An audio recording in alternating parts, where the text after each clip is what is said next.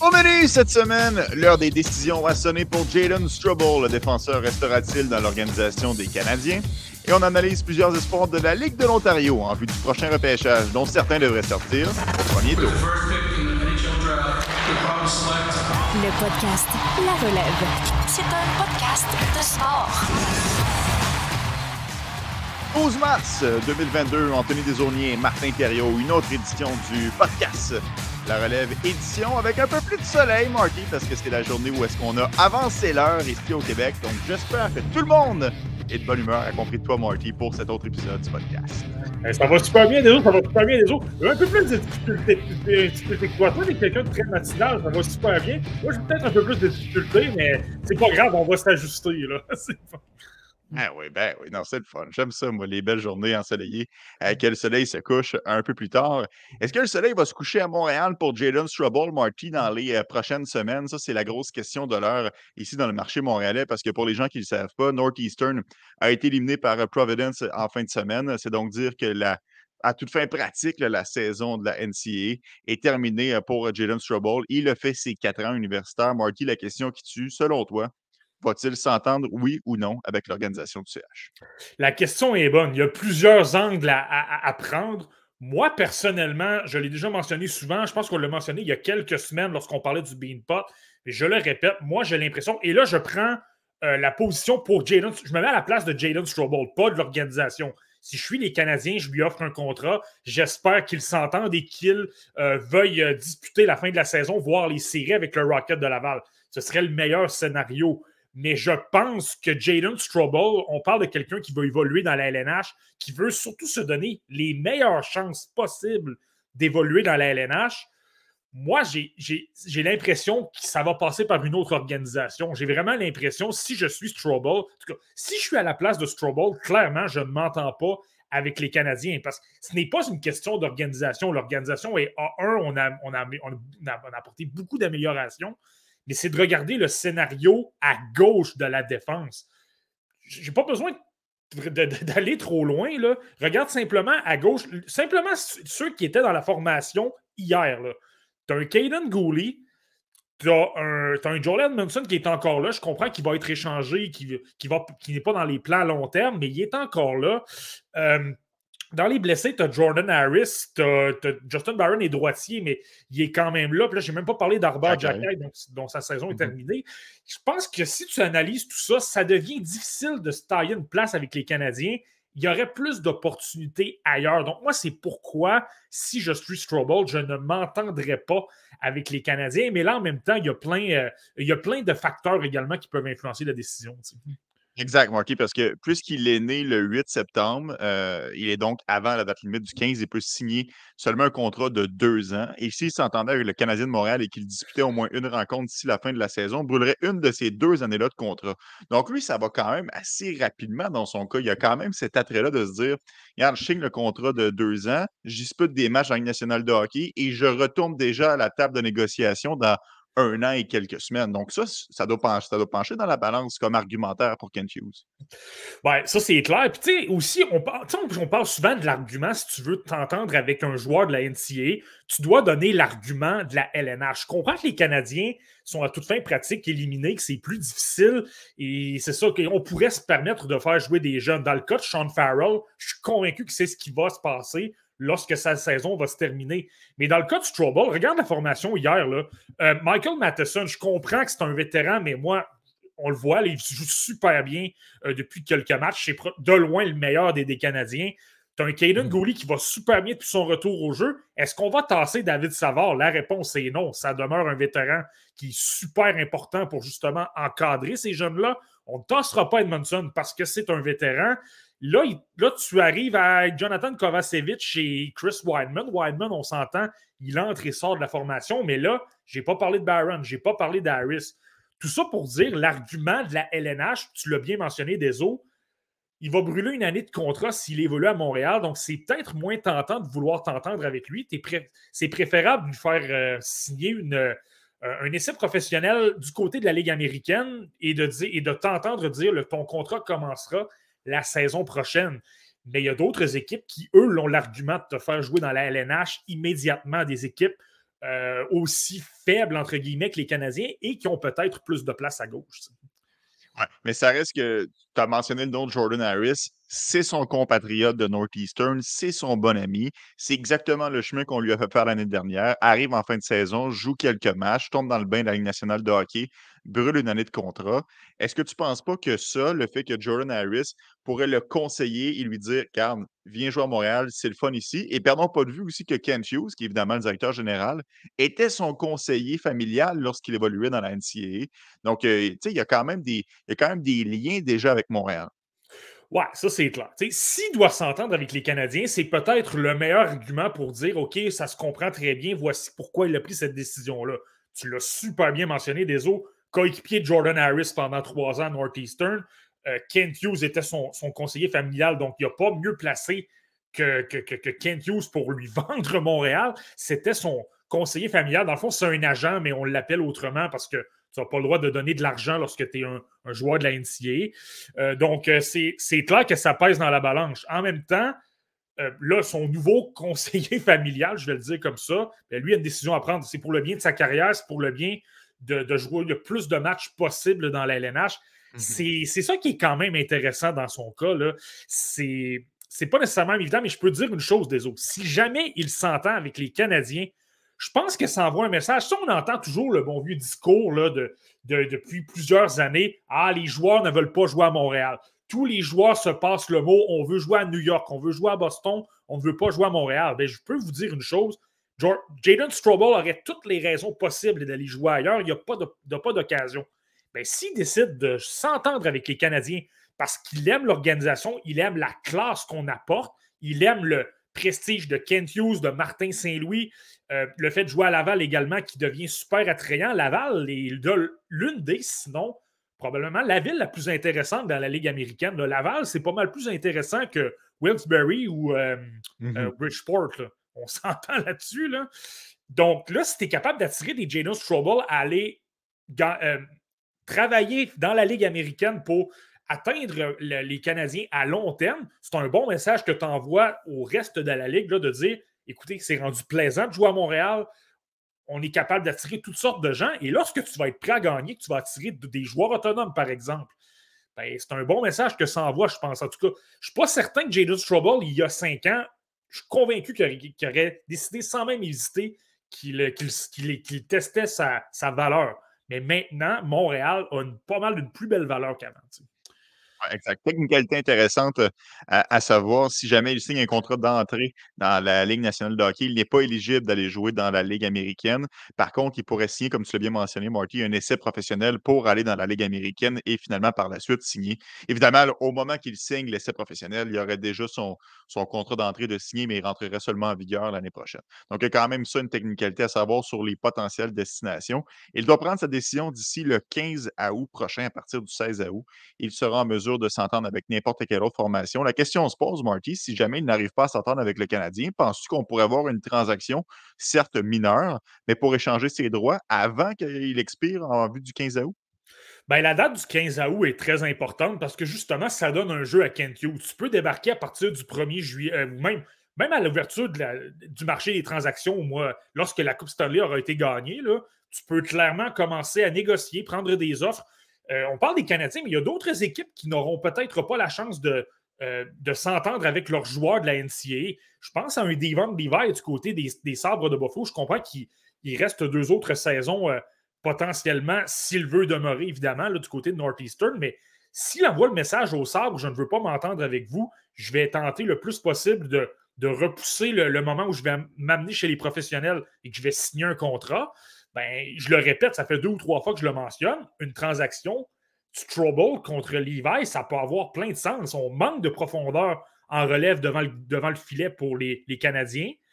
Et du côté des sabres, ben, peut-être qu'un défenseur un peu plus physique qui joue super bien dans sa zone et qui est capable d'apporter de bonnes relances, ben, ça peut être euh, très, très, très bien également. Encore là, je le répète, on l'a mentionné la semaine dernière, par contre, je pense que les sabres sont moins enclins d'échanger un gardien de but depuis qu'on a transiger Eric Portillo du côté des, euh, des Kings, mais c'est une option qui est possible. Puis c'est ça, justement, le fait que tu aies un mois et demi à peu près de, jeu, ben c'est super bien. Ça permet de concocter une transaction et de ne pas le perdre pour rien. Le Jimmy se, si ma mémoire ne me fait pas défaut, c'était arrivé là, il y a quelques années. Ah il y en a eu quelques-uns. Will Butcher aussi avait été euh, testé le marché des joueurs autonomes après avoir écoulé le, euh, le 4 ans. Il y, a, Adam qui mentionne Marty via la messagerie. Engstrom aussi a un excellent potentiel. Tu as bien raison, Adam. C'est vrai qu'Adam Engstrom montre des belles choses depuis qu'il a été euh, sélectionné par le Canadien de Montréal. autre espoir qui fait jaser Marty chez le Canadien dans la NCAA, c'est Thijs Milanic. Et pour en parler un peu plus, on va aller rejoindre notre bon ami et journaliste à TVA Sport, Nicolas Coutier. Salut, Nick.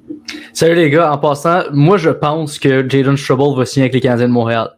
Je vous le dis ici. Oh! dis-moi, Nick, dis Nick, que tu as, eu des informations. Dis-moi que quelqu'un t'a dit quelque chose. Là, non, non, je me rappelle que l'été dernier, quand Kent Hughes, euh, dès que Kent Hughes faisait, euh, faisait du mouvement ou bougeait, Jaden Strubble se faisait, un, se faisait un malin plaisir à publier des mimes du directeur général des Canadiens sur les réseaux sociaux clairement, les, les deux ont une belle complicité. Puis euh, a beaucoup de respect à l'endroit de Kent Hughes. Et Strubble aussi, c'est l'autre euh, critère que je vais amener, Marty. Strubble déborde de confiance. Donc, s'il y a bien quelqu'un qui va parier sur lui-même, même s'il y a congestion à gauche, selon moi, c'est Jalen Strubble. Est-ce que ce serait sa meilleure décision pour ses perspectives d'avenir?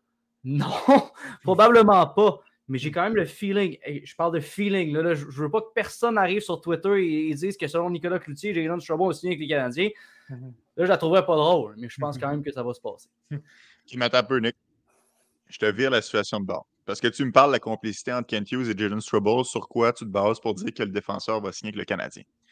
Est-ce que ça pourrait pas être le contraire, Kent Hughes qui se dit j'ai tellement de respect pour ce joueur-là, je l'ai tellement vu grandir. Je suis conscient qu'il va être bloqué ici, que pour ton bien à toi, je ne veux pas que tu viennes de côté de mon organisation. Oh, c'est bien beau le respect, là, mais c'est une business aussi. Là. Tu vas passer à ton organisation avant ton amitié avec, euh, avec ton ancien joueur. Ton, ton argument va dans les deux sens aussi. Il y a deux façons de le voir aussi. Là. Tu ne le laisses pas partir pour rien puis qu'il s'entende avec une autre organisation. Mais si tu es capable d'obtenir une transaction avec une autre équipe qui, eux, ont peut-être un autre joueur de la NCA qui ne veut pas s'entendre avec eux, ben là, il y a mhm. peut-être une possibilité. Et en passant, je, sais qu'il n'y a peut-être pas le, plus, le, profil le plus sexy statistiquement qu'un Hughes. Je pense quand même que ce serait une bonne affaire pour les Canadiens de conserver ses droits parce que à chaque fois que tu vas le voir sur la patinoire, tu te dis Tabarouette, il y a les outils, ce gars-là, il peut connaître du succès dans la LNH, mais ça ne s'est jamais vraiment transposé statistiquement. Est-ce que je sais pourquoi? Non, pas, pas en tout. Reste que c'est un gars, c'est un freak de, c'est un freak de l'entraînement, c'est un dieu grec, comme dirait Marc Bergevin. Les outils sont là, s'il les met ensemble, c'est très intéressant. C'est pourquoi je trouverais ça dommage qu'on ne réussisse pas à retenir ses services et d'autant plus pour cette raison, les Canadiens vont tout faire là, pour le garder d'après. Intéressant, Nick. Transition un nom euh, vers euh, ton sujet à toi. Tu tu as écrit, euh, écrit, un article dans les derniers jours, est disponible sur le site évidemment de tvasport.ca sur euh, Thijs Milanic.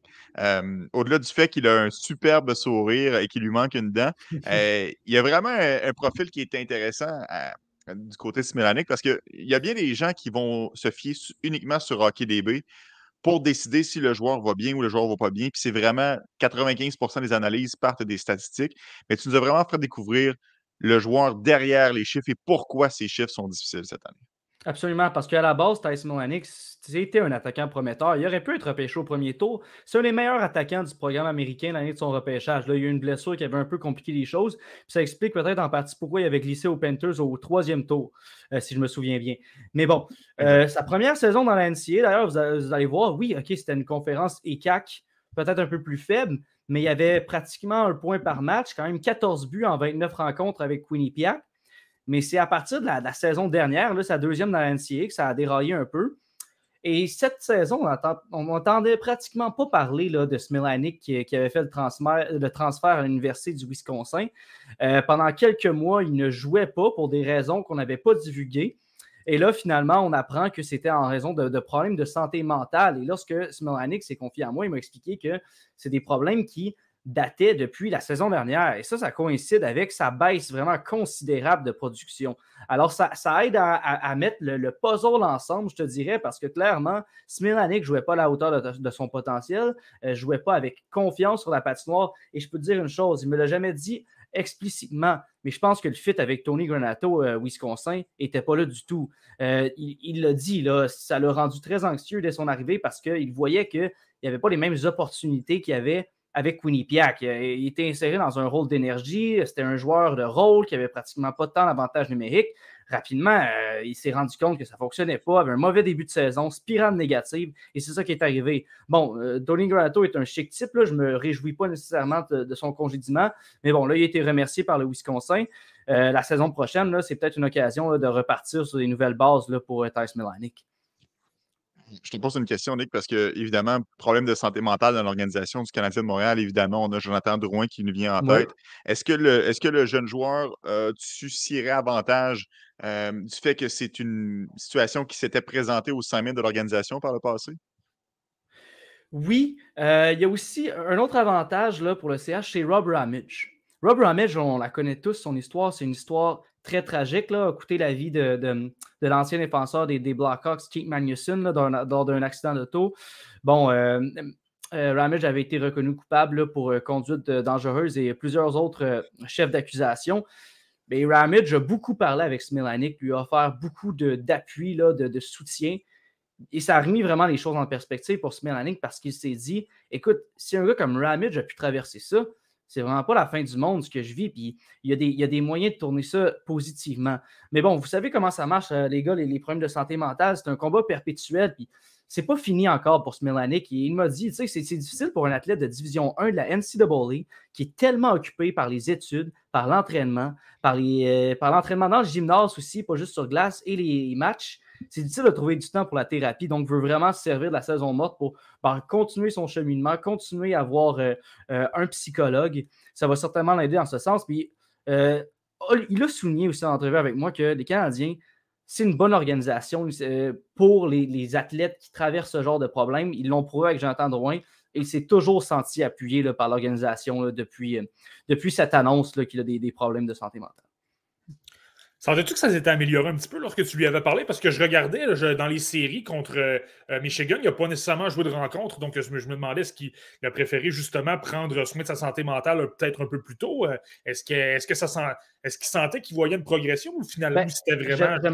J'aimerais, ça te dire, Marty, que c'est sans équivoque, là, mais j'ai pas, j'ai pas senti ça au téléphone parce que quand je lui ai demandé, hey, écoute, après être allé en thérapie, après avoir eu cette perspective-là, est-ce que tu t'es senti mieux équipé là, pour, euh, pour traverser ça dans le futur, cette pression-là et, tous ces, problèmes? Et il m'a dit carrément Ben non, je veux dire, j'ai pas tant de temps pour aller en thérapie quand je joue avec le Wisconsin. Alors, c'est quelque chose que je vais devoir continuer pendant la saison morte. Moi, ce que j'ai compris, c'est que c'est un problème qui persiste et c'est quelque chose qui, qui continue à combattre. Et, clairement, on l'a vu sur la patinoire, n'a pas encore retrouvé tous ses réflexes. Je veux dire, quand tu t'absentes pour quelques mois et que tu reviens, ben, ça ne pardonne pas. Hein. Alors, euh, ses habiletés avec la rondelle, euh, je veux dire, la précision de ses passes ou de ses tirs, c'est pas complètement revenu. La seule affaire qui reste, et c'est son, son, point fort pour lui, c'est son coup de patin. On sait que c'est quand même une bombe sur patin. Là, il, vole sur la glace Mélanique. C'est pour ça que les Canadiens l'avaient acquis dans, la transaction de Ben Sherrod, d'ailleurs je, je, vous dire quelque chose là, pour l'avoir vu. Justement, je me suis amusé à regarder un peu Stice Smilanic lors des derniers matchs depuis son retour au jeu et tout ça. Puis, tu sais, parfois, lorsque tu es habitué de regarder au jour le jour un espoir et de voir sa progression, tu peux parfois oublier comment il évoluait il y a un an, il y a deux ans. Moi, je l'adorais, Stice Smilanic. J'avais 37e dans ma liste du repêchage 2020. Forcé d'admettre que euh, jusqu'à maintenant, c'est pas ma meilleure, je vais le dire comme ça. Mais euh, je me suis dit, je vais simplement les revoir l'an dernier je l'avais déjà observé à Queenie Biag, j'avais vu sa progression, mais je me suis dit, je l'allais voir lorsque ça allait bien, au début de la mhm. saison, lorsqu'il obtenait des points. Et je te le dis, euh, je te le dis Nick, au niveau de la confiance, ça a apparu tout de suite. Il tentait des jeux, il gardait la rondelle un peu plus longtemps, il y avait plus de mordant. tu voyais qu'il est très rapide, mais là, au niveau de l'exécution, ça allait super bien. Lors des derniers matchs que j'ai vus à Wisconsin, tu, l'as dit, au niveau de la vitesse, il n'y en a pas de problème. Il y aurait mhm. la confiance à zéro, puis il continuerait à patiner rapidement quand même. Mais au niveau du rythme, de l'exécution, c'était pas là du tout. Et surtout, tout ce qu'il tentait de faire, c'est de rejeter la rondelle en fond de territoire. Euh, tenter de se replier en défense. Puis je pense que ça affectait également un peu son, son sens du hockey. Tu sais, le QI hockey, je mentionne souvent ça, mais lorsque tu n'as pas de confiance, un petit peu par instinct, puis on, y reviendra des autres par rapport à la OHL, il y a un autre joueur qui est comme ça. Mm-hmm. Mais c'est ça, c'est super important. Là, ça fait en sorte que tes prises de décision sont peut-être pas toujours les meilleures. Donc, j'ai bien hâte de voir s'il est capable de prendre euh, euh, de, s'améliorer sur le plan de la santé mentale, puis de voir si ça peut avoir un impact sur son jeu. Ben, tu l'as dit, Marty, c'est un gars qu'on remarquait sur la patinoire avant. Il avait un style quand même très enthousiaste parce que patine rapidement et aime beaucoup prendre des tirs au filet. C'est un gars qui avait, il avait le flair là, pour marquer. Mais clairement, c'est ça, c'est pas le même gars. Il n'est pas dans son assiette. Ah, c'est pas juste ça, mais d'avoir un autre entraîneur, c'est sûr que ça va l'aider l'année prochaine aussi. Tu sais, as un nouveau départ. Il va avoir travaillé durant la saison morte, comme tu l'as mentionné, Nick, avec un psychologue pour essayer de passer à travers tout ça. Mais mmh après ça, il, sent qu'il repart à neuf l'année prochaine avec Wisconsin. Donc ça, ça va être intéressant aussi pour lui. Absolument. Écoute, c'est un espoir qui a du talent. Il va, il va avoir besoin de temps pour euh, se, remettre, euh, se remettre sur pied, là, autant, euh, ben, autant physiquement pour trouver sa forme de match que, que mentalement entre les deux oreilles. Mais je, pense qu'il faut continuer de, croire en Thais Milanic. Il ne faut pas. Euh, faut pas trop être coupable du fameux recency bias. Souvenons-nous qu'au moment de son repêchage et à sa première année dans la NCAA, c'était quand même un très bon joueur de hockey. Oui, absolument. Puis euh, je suis curieux par contre de t'entendre, Nick, par rapport à, justement, il l'a dit, Wisconsin, ça n'a pas été nécessairement facile. Tu l'as dit à mot couvert, c'est comme s'il n'appréciait pas nécessairement le style de Tony Granato. Est-ce qu'il t'a fait sentir qu'il pensait peut-être euh, changer d'un nouveau d'université? Est-ce qu'il se dit, je veux demeurer à Wisconsin, je veux me battre dans cette université-là? Ou veut peut-être changer d'air pour l'aider un peu. Qu'est-ce que, qu'est-ce que euh, Pas vraiment. Ça a été mal placé pour lui de dire ça parce qu'avant, euh, quand on s'est parlé, il s'apprêtait à disputer euh, un, match éliminatoire là, contre l'Université du Michigan. Donc, ça, aurait été un peu mal vu de dire que bon, j'ai, fait le mauvais move avant de jouer son dernier match de la saison. Là. Mm-hmm. bon, c'est sûr qu'il est déçu des opportunités qu'il reçoit en ce moment. Mais maintenant que son entraîneur est remercié, je, te dirais que ce problème-là est réglé. En gros, pourquoi euh, Smilanik a fait le transfert à l'Université du Wisconsin, c'est parce qu'il voulait jouer dans une grosse université du Big Ten et vivre l'expérience collégiale complète, là, les matchs de basketball, les matchs de football, euh, aussi jouer dans une conférence qui est plus compétitive. la, rien, la conférence ECAC, l'Université de Quinnipiac, ben, c'était peut-être pas le, contexte le plus compétitif pour lui dans, le, dans lequel jouer. Alors, pour son développement, c'était plus challengeant aller au Wisconsin. À long terme, ça pourrait payer. C'est sûr que là, il, en, il en a. Il en, a payé, euh, il, en a payé, il en a payé les frais un peu cette saison. C'est un autre calibre de jeu et aussi l'environnement n'était pas favorable pour lui. Puis ça fait en sorte que ça lui a mis une pression supplémentaire. pas quand tu changes d'équipe, tu veux te prouver. Tu veux prouver que tu es mmh capable d'avoir euh, des points sur le tableau, puis que tu as, as, plus d'aptitude que ce que tu es en mesure d'offrir. Fait que là, ça rajoute ce stress-là. Donc, je pense pas qu'il voudrait repartir la machine et retourner encore à nouveau dans une autre université. J'ai vraiment l'impression que le fait que Granato est parti, euh, ça, va, euh, ça, va, ça va favoriser son, euh, son retour à Wisconsin. Merci, Nick, pour cette intervention sur un excellent article que tu as écrit sur le tvsport.ca. Puis je vous invite à la maison à continuer à lire, Nick. Toujours très pertinent. Dans ces Puis, regarde, si Strubble signe ailleurs, là, vous me le remettrez d'en face, OK? C'est bien correct. C'est de bonne guerre. Mais, honnêtement, Nick, c'est quand même. Euh, c'est possible aussi qu'ils s'entendent avec les Canadiens. Il y a plein de facteurs qui peuvent pencher d'un côté comme de l'autre. Donc, si j'ai raison, inquiète-toi pas, Nick. Je t'en tiendrai aucunement rigueur. Ben, Puis si, quoi, si, je bien, c'est 50-50. C'est pas mal 50-50. Tu pourrais avoir raison autant que je pourrais avoir raison. C'est une petite intuition de mon côté, mais je, pense qu'il y a des arguments des deux côtés. Vous l'avez bien exposé en début de show. Exact. exact. Merci, Nick. boys. Merci, Nick. À la prochaine. justement, par là qu'on parle de Jalen Strubble, Marty, on a des, euh, des, questions. Première de Adam. Qui est le meilleur joueur de hockey dans la NCAA pour nous donner une idée, Harris ou Strubble? Selon lui, c'est Harris. Selon moi aussi, Marty, c'était Jordan Harris, surtout l'année dernière. Là, à Northeastern, il était, il était plus dominant que, que Jalen Strubble. Je me trompe, Marty? Non, non, tu ne te trompes pas du tout. Euh, c'est tout, à fait, tout à fait le cas. Jack Harris était deux, voire trois coches au-dessus. Moi, je comprends ce que Nick vient de dire, puis je suis, d'accord. Je pense qu'au niveau du gabarit, niveau défensif, niveau physique, pas de problème. C'est quelqu'un qui est capable d'évoluer dans la LNH. Mais le gros problème de Jaden Strobel, c'est d'être capable d'obtenir des points, c'est d'être capable d'avoir un sens offensif. C'est pas qu'il n'est pas capable de le faire. Par moment, euh, il va, tu vas le voir glisser du coup, à gauche puis se retrouver devant le filet, euh, va, se faire échapper de la pression et tout ça. Il est capable de faire des shots à l'occasion, mais régulièrement comme un joueur offensif, comme un Lane Hudson, comme un, Harris. Harris le fait quand même bien bouger la rondelle, envoyer des rondelles au filet. Il y en a un flair offensif. C'est clairement pas à ce niveau-là. Et la preuve, c'est que même à Northeastern, même à sa quatrième saison, dans le cas de Strobel, c'était pas le défenseur le plus utilisé de l'équipe, c'était Hunter McDonald. Alors qu'Harris, l'an dernier, c'était 25-26 minutes. C'était le joueur utilisé sur la première vague d'avantage numérique, sur la première vague de désavantage numérique, utilisé à gauche, utilisé à droite, utilisé à 5 contre 5. Tu comprends ce que je veux dire, Deso? C'était l'homme à tout faire. C'était par lui que les succès de Northeastern passaient. Je ne dis pas que Jalen Strobel n'était pas efficace cette saison, mais c'était un peu plus un jeu collectif. C'était un bon joueur, c'était un membre du noyau, mais c'était pas le joueur par qui tout passait. Donc, clairement, c'est Harris à cause du jeu offensif. Mais évidemment Strobel, sur le plan physique et défensif, c'est sûr qu'il y a peut-être un petit peu euh, une longueur d'avance sur Harris, mais l'intelligence d'Harris le fait placer beaucoup plus en avant, selon moi. Ben, Harris a fait le saut directement dans la Ligue nationale de hockey, tandis que Strobel, si on oublie tout le contexte contractuel puis du fait qu'il ne peut pas aller exactement où est-ce qu'on aimerait, selon moi, gagnerait à avoir du cheminement euh, dans la Ligue américaine. Donc, euh, ça, ce sera à suivre. On a une question aussi de Guillaume Forcier. Que va-t-il se passer avec Luke d'ici la fin de l'année, selon vous?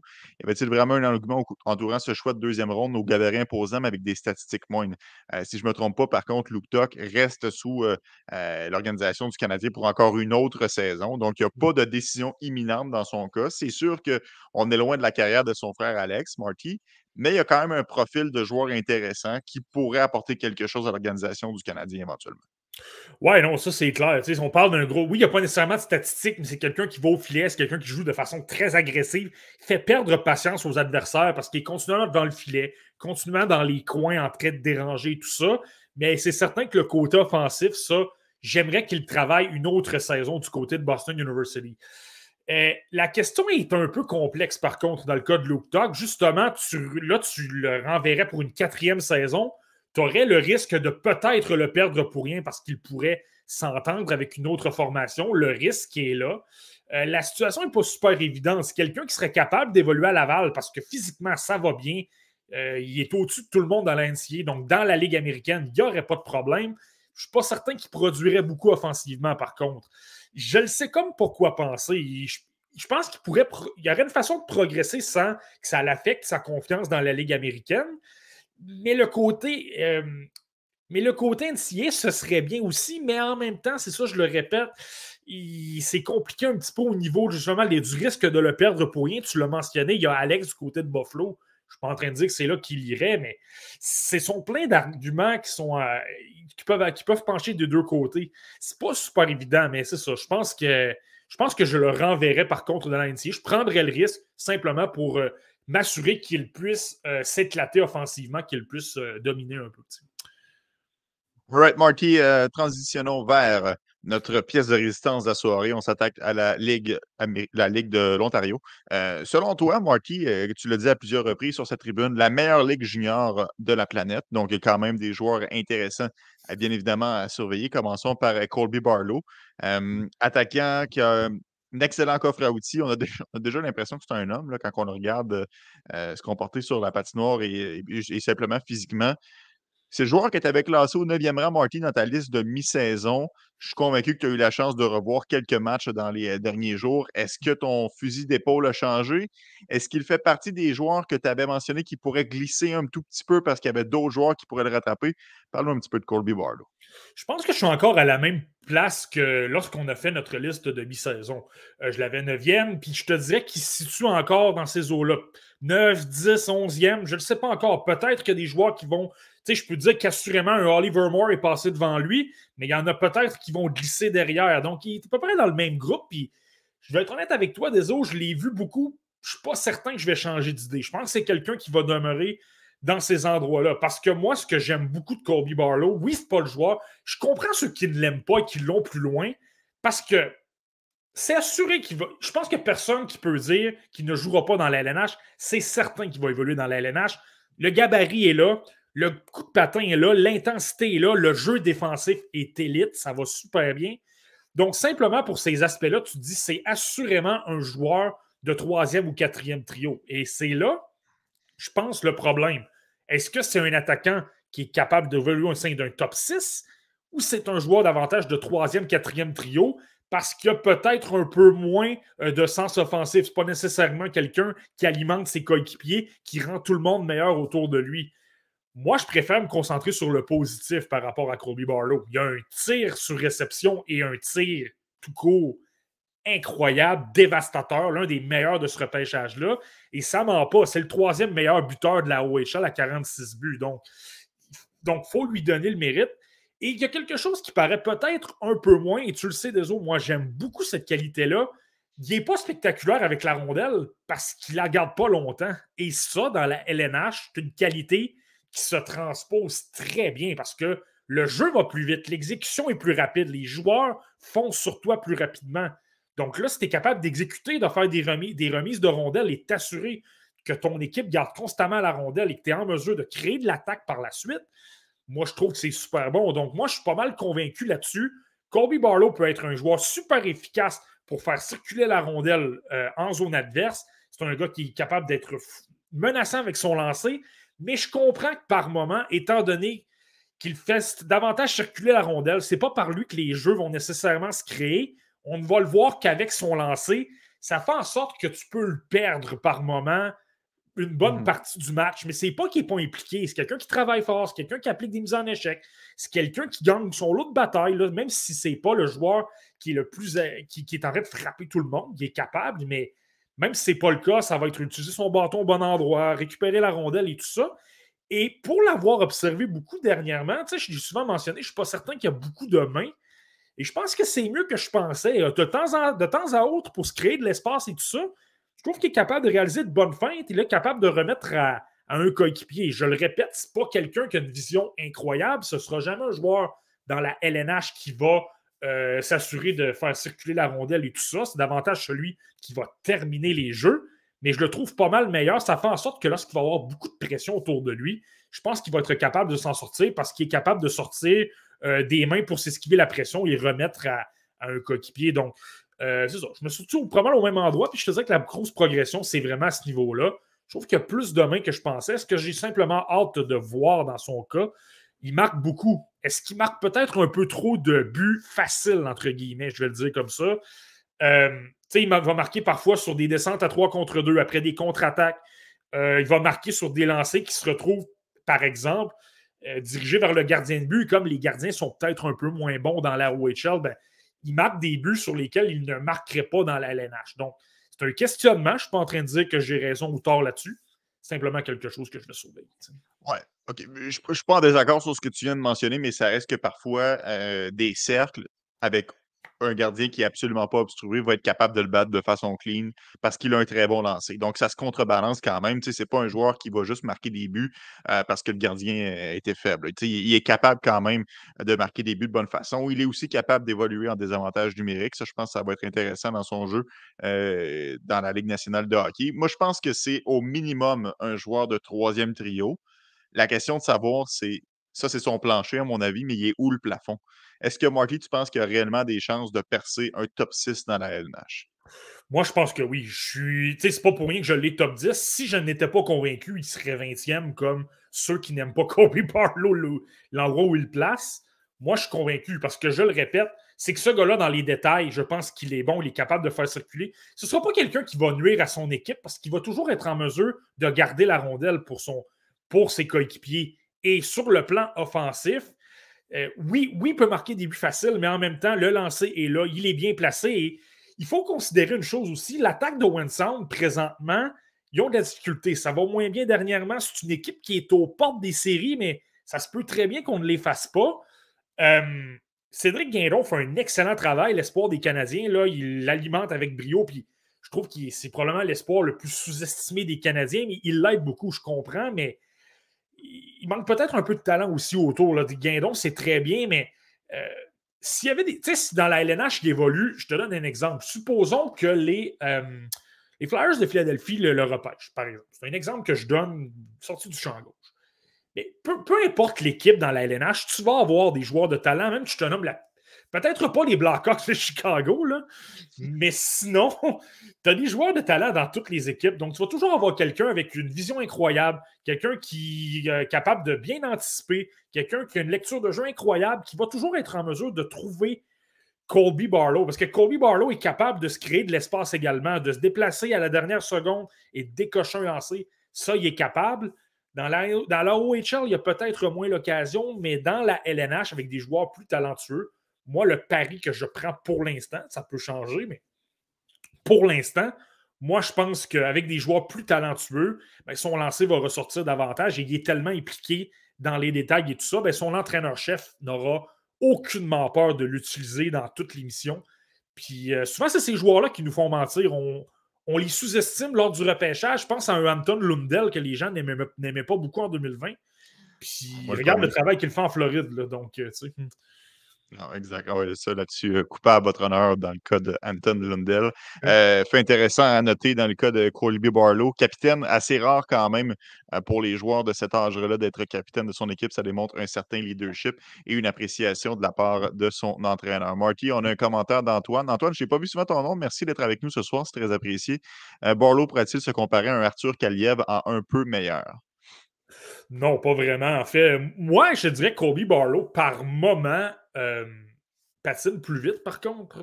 Mais tu sais, sur le plan défensif, puis le fait d'avoir un bon lancer, ça me fait penser à du Markstone par moment. Les deux, deux, ailiers, deux, ailiers, deux, gros, deux bonhommes de gros gabarits. Euh, comme je l'ai dit, le Barlow, je pense qu'il a un meilleur coup de patin, mais en revanche, peut-être qu'un Stone ait euh, une meilleure vision d'ensemble, si on veut.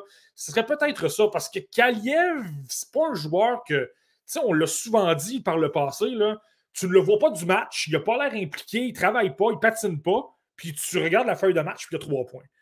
Euh, Barlow offre quand même plus. Quand même quelqu'un qui joue bien en, des avantages numériques. C'est quelqu'un qui frappe, c'est quelqu'un qui a un coup de patin. Je trouve que sans la rondelle, on le voit un peu plus que Kaliev. Donc, c'est pourquoi que je n'irais pas là au niveau euh, de la comparaison. Mais c'est ça. Moi, si j'avais une comparaison à faire, peut-être davantage Mark Stone. Question de Anthony 5E5. E Marty, question un peu technique. Le Kraken pourrait-il renvoyer Shane Wright à 19 ans à temps plein dans la, dans la AHL la saison prochaine, vu qu'il a commencé la OHL à 15 ans, ou devrait retourner OHL euh, vu qu'il aura manqué une saison complète en OHL à cause de la pandémie? Mmh. Bonne pour toi, celle-là, Marty. Oui, ça, c'est une excellente question. En fait, il y a une chose, je ne pourrais pas répondre avec certitude. Il y a une chose que je voudrais vérifier. C'est sa saison qui l'a manqué à 16 ans en raison de la pandémie et tout ça. C'est ça que je me pose comme question. Est-ce qu'on va le compter ou on ne le comptera pas? Euh, parce que sinon, euh, Antoine, sinon, Antoine apporte un, bon point. Là. Euh, sinon, on apporte un. Sinon, Anthony, je m'étais trompé de nom. c'est ça, mais Anthony apporte un bon point. Par contre, étant donné qu'il a joué à 15 ans, Joe, Joe Veleno l'a fait du côté des Red Wings de Détroit. Euh, ça lui a permis de jouer dans la Ligue américaine à 19 ans. Donc, en principe, ce serait possible dans le cas de Shane Wright. Mais là, c'est ça, c'est simplement de voir la saison de 16 ans, si on la compte ou on ne la compte pas. Moi, j'aurais le goût de dire qu'on la compte et que Shane Wright pourrait évoluer dans la Ligue américaine. Et de toute façon, je pense qu'il est de calibre pour la LNH l'an prochain. Là, présentement, il est en feu du côté de la OHL. Avec une saison de plus, je pense qu'il va être en mesure de jouer à Seattle, mais supposons qu'on se retrouve avec l'éventualité. Moi, j'aurais le goût de penser qu'il est capable d'évoluer dans la Ligue américaine, mais il faut que je vérifie. Je suis d'accord avec toi, Marky. Je pense qu'on n'aura malheureusement pas la réponse à notre question parce que je m'attends à ce qu'il endosse à l'uniforme du Kraken la saison prochaine. Autre comparaison de François, un autre nom qu'on ne voit pas souvent. Salut François, content que tu sois avec nous ce soir. Mm-hmm. Est-ce que Barlow peut être comparé à un Mason McTavish? Euh, ouais, celle-là n'est pas folle. Celle-là n'est pas folle du tout. Euh, encore là, je pense que Mason McTavish a peut-être un petit peu plus de vision, de vision de jeu. Il est capable de créer des jeux, Mason McTavish. Je comprends qu'on le voit beaucoup pour son côté robuste, son lancer, son leadership. Et euh, là où la comparaison peut être bonne également, c'est la pilosité. Les deux ont l'air d'avoir. Les deux exact. On les aurait au podcast Le Relève et on aurait l'air des deux plus jeunes. Ça, on, des fois, c'est pas une mauvaise idée des autres. On les invite puis on va avoir l'air d'être des deux jeunes. Ça va être parfait. C'était une comparaison intéressante que tu apportes, François. Effectivement, c'est vrai que les deux ont l'air assez, euh, ils ont l'air pas mal plus vieux que leur âge, ça, il n'y a pas de doute là-dessus. Autre espoir Marty de la OHL qui fait quand même parler beaucoup de lui depuis le début de la saison, il est classé quand même assez haut euh, sur les euh, différentes listes, c'est euh, Callum Ritchie des Generals d'Oshawa. on l'avait très bien vu avec la Linka Gretzky. C'est un joueur qui, cesse, qui ne cesse pas d'impressionner dans toute compétition auquel il participe. Tire son, tire son épingle du jeu, Marty. Euh, ouais, absolument. Mais tu sais, lui, c'est pas une question. On le sait que ce gars. C'est un peu comme Barlow, mais une coche ou deux en dessous et un centre aussi. Là. Euh, on le sait qu'il va évoluer dans la LNH. Il est trop bon dans les détails, il est trop bon défensivement pour que ça ne fonctionne pas. Toujours bien replié, toujours en train d'appuyer ses défenseurs dans, sa zone pour euh, contrer un joueur adverse qui est devant le filet ou euh, tout simplement fermer le centre, donc appliquer de la pression le long des rangs et récupérer des rondelles. Puis le fait qu'il travaille toujours très proche euh, de ses défenseurs, mais également de ses ailiers, il est très efficace en relance, donc il est capable d'amasser des rondelles très rapidement, puis de relancer par la suite. Mais là, le problème avec Callum Ritchie, c'est toujours ça, selon moi. C'est la grosse question que je vais avoir d'ici le repêchage. Est-ce que ce gars-là est en mesure d'avoir assez d'attaques pour évoluer au sein d'un top 6? La dernière fois, j'avais dit que je l'avais exclu de mon top 10 parce que j'étais pas convaincu. Il est venu me chercher peut-être davantage au cours des, du dernier mois. J'ai trouvé qu'il avait peut-être un peu plus de vision de jeu. Lui, il est très efficace pour tourner très rapidement sur lui-même et c'est un fabricant de jeu, Callum Ritchie. C'est pas quelqu'un qui est un marqueur, c'est pas quelqu'un qui est capable de marquer quand il se retrouve au filet, de marquer des buts euh, sur des retours de lancer, mais pas nécessairement avec des. Euh, mais pas nécessairement avec un tir ou un sens de, marqueur incroyable. C'est un passeur. il, est très bon en échappé, par contre. en échappé ou en tir de barrage, il, est, assez efficace pour être capable de déjouer le gardien, mais c'est vrai que ce n'est pas le joueur nécessairement qui va, euh, qui va marquer sur une descente à, 3 contre 2. Non, c'est ça, exact. Ben oui, c'est ça. C'est certain que lorsque tu te retrouves tout seul, là, ça change la donne parce que tu es tout seul. Il n'y a pas d'autres joueurs devant toi et tu as plus de temps de penser à, tes trucs et tout ça. Mais, euh, mais vraiment, lorsque tu parles sur une base régulière de créer beaucoup, lui, c'est un passeur. Il vise, il vise surtout euh, la passe, d'alimenter ses coéquipiers. Et comme je te dis, il tourne très rapidement sur lui-même. Donc, tu peux le voir souvent effectuer un 360, effectuer une passe du revers et là, repère ses coéquipiers et tout ça. Euh, il y a deux questions dans son cas. comme je t'ai dit, moi, je pense qu'il a apporté quand même une certaine. Je l'ai bien aimé lors du dernier mois, donc ça, ça m'a convaincu. J'aurais le goût de te dire, il va grimper, peut-être pas pour retourner dans mon top 10, mais peut grimper de 4 ou 5 rangs. Là. Il, est, entre mon, il est dans mon groupe entre 11 et 20. Donc, c'est quelqu'un avec lequel j'hésite présentement. Mais son jeu de base, son jeu sans la rondelle, son jeu défensif font en sorte qu'il a une très belle base qui est très solide. Là, son côté fabricant de jeu fait en sorte que c'est intéressant là, de te dire écoute, je pense qu'il est capable d'alimenter. Et il y a un facteur, c'est le deuxième point. Euh, je le répète, les Generals de Shawa sont quand même assez mauvais. Ils n'ont pas une très bonne équipe. C'est une équipe jeune. Et euh, il y avait, avait l'un de ses, partenaires qui s'appelait Nolan Ritchie qui, euh, qui est parti. Euh, pas, Nolan Ritchie, Brett Harrison qui a été échangé durant la période des fêtes. Brett Harrison, ça demeure un choix de repêchage des Bruins de Boston. Donc, par conséquent, avec une équipe déjà moins bonne, ça demeure un joueur extraordinaire pour qui, avec qui justement échanger des rondelles, être capable de créer des jeux, tout ça. Là, avec lui en moins, ben, tu te retrouves euh, par conséquent avec moins de talent. Donc, tu sais, si tu tentes toujours des passes et que les joueurs sont constamment mal placés, qu'il n'y a juste pas de lancer parce que les joueurs sont tout simplement moins talentueux, sont moins capables de repérer les espaces libres, ben, c'est peut-être pour ça qu'on le voit moins Callum Ritchie. Et tu regardes ce que fait Olinka Gretzky, ça a été le meilleur pointeur du Canada avec 10 points 5 matchs. Euh, c'est quelqu'un qu'on pourrait peut-être revoir au championnat mondial des moins de 18 ans. J'adorerais le voir là parce que je pense qu'il pourrait répondre à beaucoup de questions. Supposons que tu le, places avec des joueurs talentueux, je ne sais pas qui serait là, mais euh, supposons avec d'autres joueurs talentueux et qui les rend meilleurs, là, tu es capable de dire OK, il montrait moins d'attaque parce que son équipe était tout simplement moins bonne, mais lorsque des joueurs de talent à ses côtés, il est très solide et c'est là que je pense qu'il pourrait augmenter sa valeur on, associe souvent fabricant de jeu, Marty, à petit gabarit, joueur un peu plus en périphérie, mais Callum Ritchie, ça reste un bonhomme de 6 pieds 2, 187 livres. Euh, c'est un joueur qui est capable de se débrouiller défensivement. C'est un joueur qui est très bon au cercle des mises en jeu. Il y a quand même plusieurs outils là, dans son coffre. Ouais, mais c'est ça, comme je, comme je le mentionnais, c'est ce, qui, ce qui est super efficace. Tu sais que ce joueur-là, à moins d'une blessure ou d'une surprise majeure, ce gars-là va évoluer dans la. Il est trop complet, comprend trop comment ça fonctionne. Euh, trop bon justement dans les coins, il n'y a pas de problème, capable de mettre, mettre de la pression. C'est pas le joueur le plus physique qui va frapper tout le monde, mais il est en mhm. mesure de gagner des batailles, d'avoir son bâton au bon endroit. ce que j'aime beaucoup, c'est qu'il est toujours en mesure de se positionner.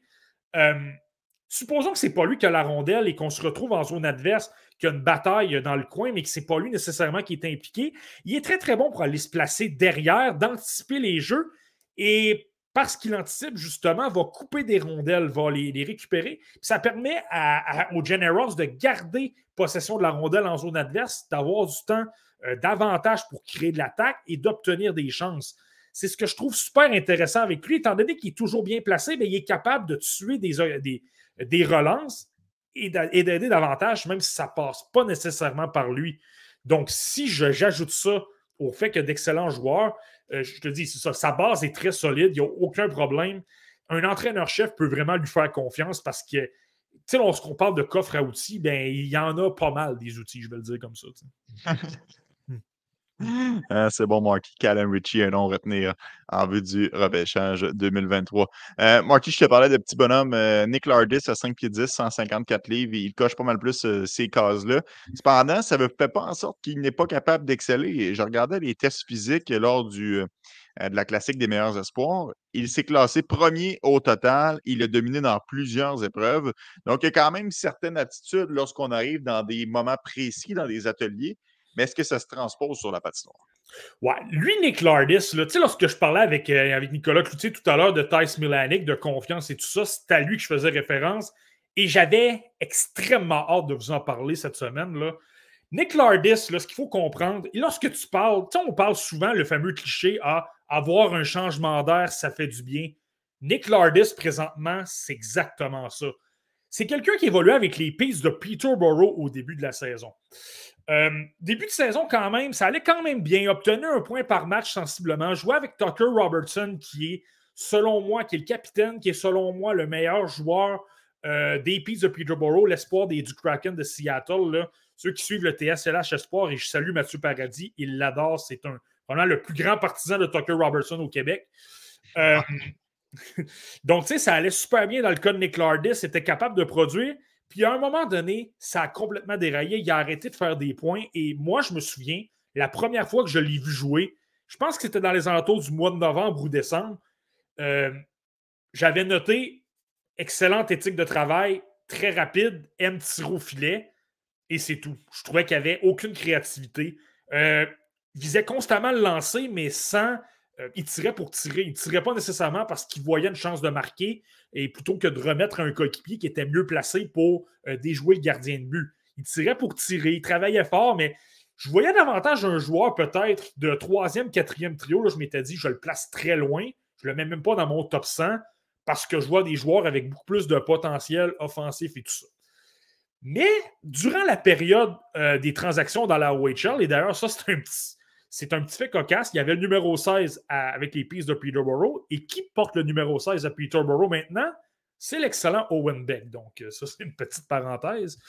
Euh, mais c'est ça. Nick, Nick, Lardis, dans une transaction où les Peets se sont améliorés, ont obtenu des joueurs, a été échangé aux Bulldogs d'Hamilton. Et là, il s'est retrouvé au sein du premier trio avec le meilleur joueur de l'équipe qui est Sahil Panoir. Il s'est retrouvé là et il a explosé. Littéralement. Et c'est devenu depuis sa transaction avec les Bulldogs d'Hamilton, l'un des meilleurs joueurs tout court de la OHL. On parlait de Barlow, on parlait de Richie, on va parler de Quentin Musty dans quelques minutes. Il est meilleur que tous ces gars-là. En fait, c'est ça. Je vais te donner les statistiques. Là. Euh, à Peterborough, il y avait 19 points en 36 matchs. Du côté d'Hamilton, il a obtenu 3 points cet après-midi. 44 points en 28 matchs. Donc, est à 1,57 points par match. Et si tu regardes depuis la transaction, il a joué son premier match le 7 janvier, il serait quatrième meilleur pointeur de la OHL. Il y a simplement trois gars. Donc, il est meilleur que Shane Wright, il est meilleur que euh, Brennan Hartman, il est meilleur que plein d'excellents joueurs. Il y a simplement trois gars devant lui. Tu as Matthew Maggio qui est incroyable à Windsor. Tu as Brent Clark qui a des statistiques complètement d'extraterrestres à Barry et Top Noir qui évolue avec l'Ardis. Donc, c'est pour ça que ce gars-là, pour le repêchage, notez ce nom-là parce qu'il est. Il a trop des statistiques incroyables. Il joue trop de façon dominante sur tous les aspects pour ne pas le considérer. je parlais qu'il était exclu de mon top 100. Maintenant, je suis obligé de dire il est top 64, c'est assuré. Et de la façon qu'il produit, tu es obligé de dire est-ce qu'il peut franchir le top 32? Écoute, c'est un gars qui travaille fort, c'est un gars qui a un excellent coup de patin. Euh, c'est quelqu'un qui est bon dans les coins, capable de récupérer des rondelles parce qu'il est intelligent. C'est pas le plus gros, mais il se positionne bien.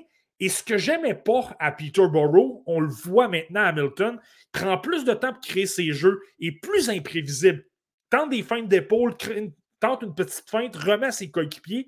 Et le lancé est toujours là, mais là, cette fois-là, il utilise le lancer pour faire mal. Il utilise davantage son lancer de meilleure façon et ne pas simplement tirer pour tirer. Toutes ces qualités-là, je comprends qu'il n'est pas très gros, mais le gars travaille super fort. Ce sont ces genres de joueurs-là, en plus de la vitesse, qui peuvent devenir des joueurs dominants dans la LNH parce qu'ils ajoutent beaucoup de choses. Euh, ajoutent beaucoup de choses et, Écoute, la, production parle d'elle-même. Là, c'était cet après-midi, il a obtenu deux buts, une aide. On jouait contre Ottawa, qui est euh, l'une des, sinon probablement la meilleure équipe de la OHL, enfin en termes de, de, classement.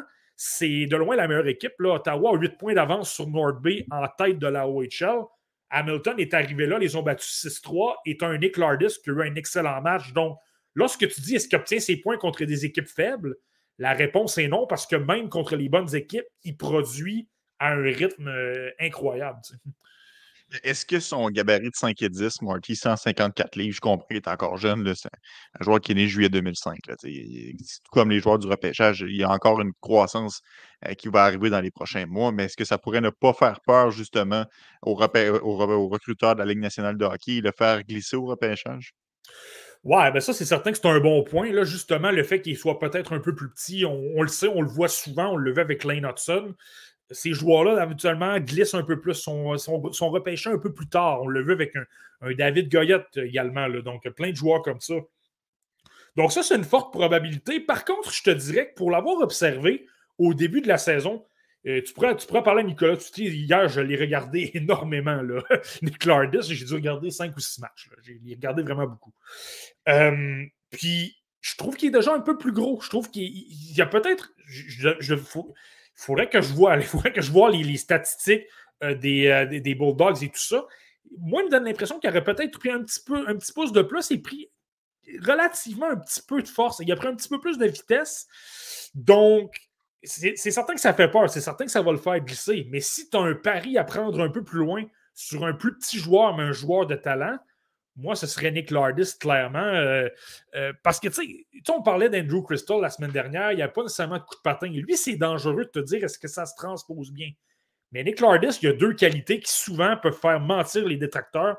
Le coup de patin est incroyable et l'éthique de travail, il travaille constamment, il est toujours bien placé. Donc, si tu as ces deux aspects-là, je pense que ça devient plus facile de compenser ton manque de force. Oui, ça, c'est sûr que le coup de patin, on ne peut pas y enlever. C'est un excellent patineur, Nick Lardis, aucun doute là-dessus. Guillaume m'amène un point intéressant, Marty, parce que tu disais, euh, il ne produit pas seulement contre les faibles, les équipes un peu plus faibles, il produit contre tout le monde. Mais est-ce qu'il produit à 5 contre 5 ou il produit seulement en avantage numérique? Moi, ce que j'ai remarqué, il produit vraiment euh, partout. Euh, parce qu'il faut, il faut considérer qu'à Peterborough, au début de la saison, il était utilisé en avantage numérique dans le même rôle. Lui, il joue à gauche l'avantage numérique, là, donc ça lui permet d'alimenter ses coéquipiers, mais également de recevoir des tirs sur réception. Il, joue dans le rôle à Cole Caulfield, je vais le dire comme ça, là, mais il se positionne peut-être un petit peu plus haut pour avoir l'option de manœuvrer, de faire circuler la rondelle davantage. Mais non, moi, ce que j'ai remarqué, ça va bien en avantage numérique, mais à 5 contre 5, tu vois qu'il est capable de créer euh, des choses euh, également. Moi, c'est ce que j'ai remarqué du moins. Intéressant, Marty. Nick Lardis, un nom à retenir en vue euh, du euh, prochain euh, repêchage, surtout pour vos différentes ligues simulées à la maison. Quentin Musty, tu l'as effleuré un peu plus tôt. Marty, c'est le prochain joueur qui qui est sur notre liste d'épicerie. Musty, c'est un autre joueur qui s'inscrit plus dans les Richie, les Barlow en termes de gabarit, 6 pieds 2, 205 livres. Excellent pour protéger la rondelle, excellent pour faire du cycling. C'est quoi les caractéristiques, Marty, selon toi, qui ressort le plus dans son jeu à Quentin Musty? Quentin Musty, ce qui est super intéressant dans son cas, c'est probablement l'un des meilleurs joueurs du repêchage. Et quand je dis ça, j'exagère pas. À ce niveau-là, tu pourrais le placer dans la catégorie des Carlson, des. Euh, peut-être pas Mishkov, mais au moins dans la catégorie des Léo Carlson, des Benson, des, euh, euh, des Will Smith. Lorsqu'il a la rondelle, il est extrêmement créatif.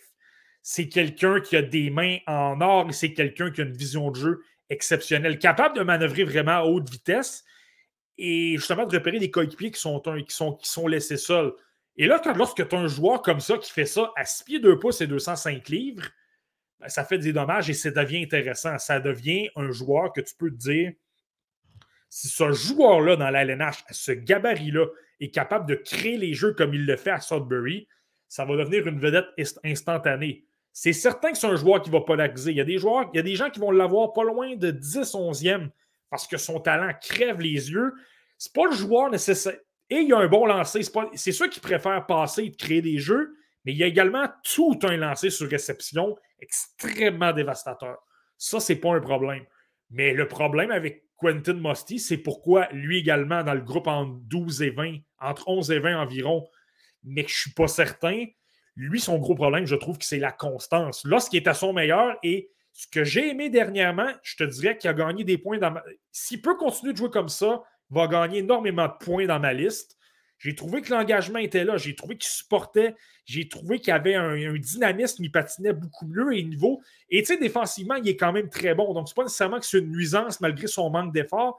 Quand même bien placé. Donc, s'il peut travailler peut-être un peu plus, à être plus constant, ça commence à devenir un joueur pas mal intéressant à obtenir. Mais lui, le problème, c'est que lorsque ça ne lui. Pas que ça ne lui tente pas, mais lorsqu'il y a un match un peu plus difficile, là, on ne le voit pas, se replie quand même lentement. Euh, pas le mhm. joueur qui donne le plus grand effort, pas le joueur le plus dynamique. C'est ça son problème avec lui. C'est vraiment le gros, un, gros problème de constance. L'autre aspect, lui, par contre, c'est qu'il vient de revenir au jeu. Hein. Il s'était blessé dans les alentours du mois de janvier lors d'une bagarre avec Callum Ritchie. Euh, il s'était blessé à une main. Euh, est revenu au jeu. Moi, je l'avais vu pas longtemps après son retour. Il m'avait franchement déçu. C'était peut-être parce qu'il devait retrouver son rythme. Mais les matchs que j'ai vus cette semaine, honnêtement, ça m'a beaucoup plu. Puis honnêtement, petite, petite, parenthèse également par rapport à Richie que je n'ai pas mentionné, désolé, là, euh, il est blessé depuis une semaine. Il blessé. J'ai vu la séquence, probablement une main ou un poignet. Là. Euh, donc, petite parenthèse par rapport à ça. Mais c'est ça. Dans, le cas de Mosty, c'est ça. Talent qui crève les yeux, mais on veut voir un peu plus de constance. Hum, je ne suis, pas, en désaccord au niveau de la constance, Marty, mais j'ai l'impression que parfois, il, il est tellement. Je le trouve calme avec la rondelle. Je le trouve pas. Euh, j'ai pas l'impression qu'il panique s'il y a de la pression qui vient vers lui. J'ai l'impression qu'il reste quand même en contrôle euh, du jeu. Je dis pas que c'est un positif, puis je dis pas que c'est en raison du fait qu'il est nonchalant dans d'autres situations, mais as-tu ce sentiment-là lorsqu'il a, il a de la pression sur lui que c'est pas un joueur qui va chercher à paniquer? Non, non, ça c'est clair. Au niveau, au niveau du talent, c'est pas. C'est vraiment, vraiment pas un problème. Non, ça, ça, tu as raison. Je pense que lorsqu'il y a de la pression, il est quand même il est très, très bon. Donc, tu sais, c'est ça. Au niveau des habiletés, il n'y a vraiment aucun problème. Moi, il y a une chose, parce que je l'observe quand même depuis l'an dernier, là, Quentin Musty, je crois qu'avec son coup de patin était lourd. Il n'était pas nécessairement très fluide. C'est pas parfait. Là. Clairement, il doit améliorer encore ça. C'est peut-être l'un de ses points euh, les, plus négatifs. Mais je trouve que ça s'est amélioré. Je trouve qu'il y a une bonne progression au point de dire ça m'inquiétait beaucoup au début de la saison. Là, je suis pratiquement en train de te dire c'est à travailler, mais je suis confiant. Ça, ça va beaucoup mieux, c'est moins de lacunes. Mais non, clairement, lorsqu'il y a de la pression autour de lui, il est calme. C'est, tu le sens que ce joueur-là aime créer des jeux. Euh, c'est un joueur qui, est bourré de talent. Il vise constamment à créer, à créer de la magie avec la rondelle. Puis c'est pas parce qu'un joueur qui met de la pression sur lui qui va être intimidé. c'est certain qu'à 6 pieds 2 pouces, ça l'aide aussi c'est sûr que ça l'aide. Mais tu parlais de patin, Marty. Moi, j'ai l'impression que c'est pas le, plus beau des coups de patin, mais il y a une longue foulée. Puis ça, ça peut vraiment l'aider parce que si un joueur le, sous-estime ou prend pour acquis qu'il le contient, il prend tellement des grandes enjambées qu'il est capable de tirer avantage de ça pour surprendre un adversaire. Donc, ça, ça peut quand même être intéressant dans le cas de, Quentin Mossy. Oui, absolument. Puis ça aussi, c'est un détail à considérer. Tu vois, ça, c'est peut-être quelque chose que je dois surveiller davantage. Mais tu sais, parfois, on a tendance à penser qu'un joueur est lent. Mais tu sais, euh, mais c'est simplement que justement, ses enjambées sont plus longs. ça ne bouge pas vraiment rapidement comme ça, mais, mais, mais si tu analyses sur un, 200 pieds, par exemple, tu te rends compte qu'il arrive toujours premier sur les rondelles par rapport à, tout le monde. Ben, peut-être qu'il faut que tu commences à te dire qu'un bon coup de patin, finalement, c'est simplement que ça. C'est ça. C'est moins euh, spectaculaire à l'œil nu, je veux le dire comme ça. Exact, euh, Marty. Euh, je me souviens lorsqu'on avait analysé le hum, classement de la centrale euh, des recrutements, tu étais bien heureux de voir Oliver Bunk au 18e rang parce que ce n'est pas un joueur qu'on entend beaucoup parler. défenseur, quand même assez intelligent avec la rondelle. Est-ce que tu t'abordes dans le même sens, Marty? Est-ce que tu continues à lancer des fleurs à, Bunk?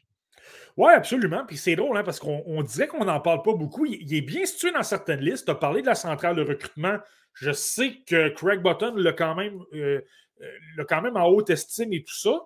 Mais c'est pas pas, pas un joueur sexy, c'est normal. Les statistiques sont pas nécessairement impressionnantes. Euh, c'est pas un joueur qui a le style le plus spectaculaire. C'est pas le joueur que tu vas voir dans les, les faits saillants obtenir des feintes incroyables, mais je le trouve franchement efficace. Puis je l'ai souvent mentionné dans le cas d'Oliver Bunk. Et c'est, je parle d'un joueur que je détestais c'était fou comment je le détestais lorsque j'ai commencé à le voir jouer. C'était Olinka Gretzky et c'était un joueur qui était davantage utilisé sur une troisième paire ou comme septième défenseur et le côté physique était là. Il n'y avait pas de problème. Devant le filet, il était capable de tasser les joueurs, des coups de bâton agressifs. Euh, il faisait ce travail. Le niveau physique et défensif, il n'y avait pas de problème, mais c'était tout. Je trouvais qu'il n'y avait aucune relance, je trouvais qu'il n'y avait aucun sens offensif.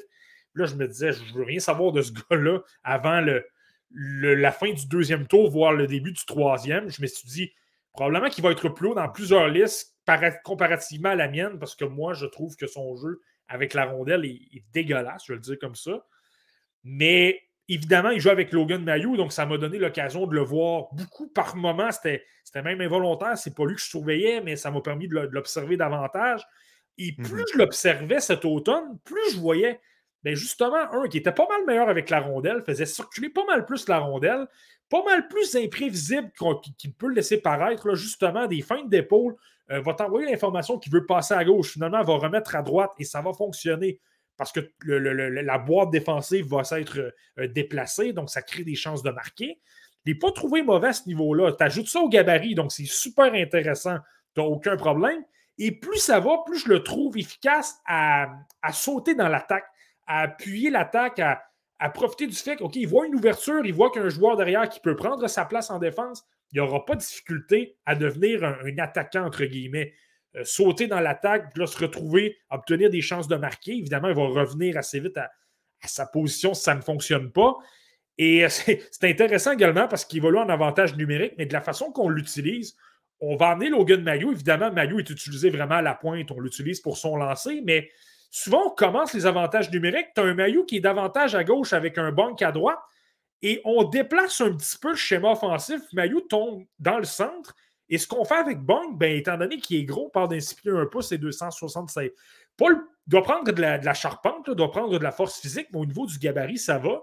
Ben, il se positionne devant le filet. Il s'en va carrément bloquer la vue du gardien de but, espère récupérer euh, des retours et tout ça. Donc, ça, c'est euh, c'est un aspect qui est intéressant là, lorsque tu vois Dale Hunter l'utiliser à, ce, niveau-là. Donc, très bon pour manœuvrer la rondelle. C'est un joueur intelligent capable euh, d'appuyer l'attaque et tout ça. Donc, tu me vois venir. Je trouve qu'il y a énormément de qualité et il y a des petites choses dans son jeu qui me laissent dire s'il travaille encore plus son jeu offensif, s'il continue de miser sur sa vision de jeu, sur le fait qu'il bouge la rondelle, qu'il a une certaine lecture du jeu dans le fond, s'il continue de travailler tout ça et que j'ajoute ça à son gabarit, à, ce qu'il prenne une vingtaine de livres, c'est là que je pense que ça devient un joueur super intéressant. Peut-être pas le top 10, là, mais fin du premier tour, là, commence à devenir un joueur pas mal intéressant à voir. C'est pas un joueur qui va être abonné aux au faits saillants qu'on va voir partout par son spectaculaire, puis par des jeux à l'emporte-pièce mais c'est un joueur qui est intelligent, qui fait les petits détails, genre de joueur qui devient un favori de l'entraîneur. D'ailleurs, il semble être un leader au sein de son équipe avec les Knights de London. sais, un joueur comme ça qui est efficace dans son jeu, particulièrement en défense, c'est toujours important une formation, Mark.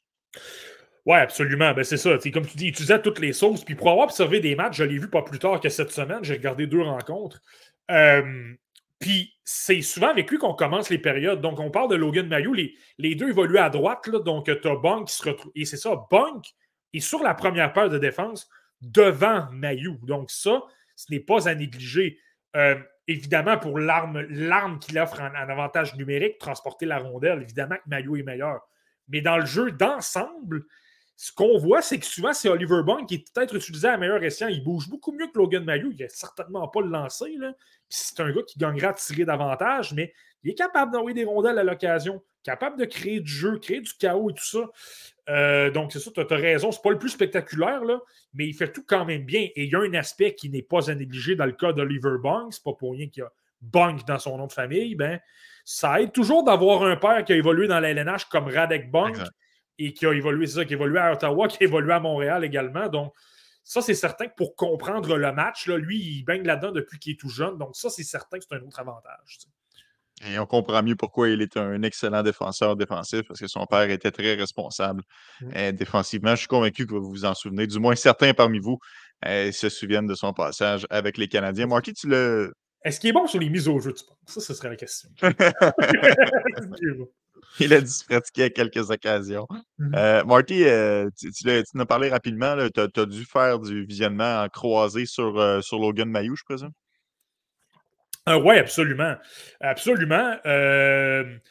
Tu sais, c'est certain. Il y a un des deux matchs que j'ai observé, là, je pense que c'est celui de cette fin de semaine. Je dois revoir c'était contre quelle équipe. là. C'est certain que c'était. Ça va être bizarre à dire. Il n'y a pas obtenu de points. Il y a une fiche de plus un. là. C'était contre les, euh, les Wolves de Sudbury, justement. J'ai observé euh, en même temps. Euh, j'ai trouvé son match franchement bon. Ce match-là, c'est certain que c'est simplement un échantillon de deux matchs. Puis je dois con- considérer tout le reste également. Mais sur le plan défensif, il, a été vraiment bon. Honnêtement, son, au niveau de sa portée, tenait un bon espace avec les, bons avec les défenseurs. Euh, même, tu sais, souvent, la critique qu'on lui fait, c'est d'avoir les pieds un peu trop dans le ciment. Ça fait en sorte que les adversaires, lorsqu'on se retrouve en transition, euh, il y a, peut-être un peu plus de difficultés, laisse échappe des joueurs pour se retrouver euh, devant le filet. Mais dans ce match-là, je n'ai pas repéré de, de problème majeur à ce niveau-là. Défensivement, il a été très bon. Il a pris de bonnes. C'est ça, il a été vraiment efficace, n'a pas nu à son équipe. Là, par contre, c'est ça, il a été blanchi. Il faut quand même considérer qu'il je pense c'est simplement deux avantages numériques et c'est arrivé en première période. Donc, tu sais, Logan Mayou n'a pas eu énormément d'occasions euh, de se démarquer. Tu ce qu'il faut considérer avec Logan Mayou, oui, il produit beaucoup, puis c'est impressionnant de le voir décocher son lancer, mais sa production passe beaucoup par l'avantage numérique. Lorsqu'il n'est pas en avantage numérique, je viens de le mentionner, Bong qui est davantage le premier. Donc, c'est une deuxième paille, il est utilisé quand même beaucoup, mais peut-être pas comme un Brand Clark à, Barry, justement. Euh, ça fait en sorte que euh, ça, sa production passe peut-être un peu plus par l'avantage numérique. Le lancer est là, a plus d'espace, ben, c'est excessivement dévastateur. Mais c'est ça, peut-être au niveau. Je reviens souvent à ça, mais pour être imprévisible, c'est peut-être moins sa tasse de thé. Quoique dans le match, quoique dans les deux matchs que j'ai vus cette semaine, par contre, ce que j'ai observé, et c'est intéressant parce qu'on dirait qu'il y a beaucoup d'espoir des Canadiens qui travaillent cet aspect-là. C'est peut-être l'effet Adam Nicholas, je ne le sais pas.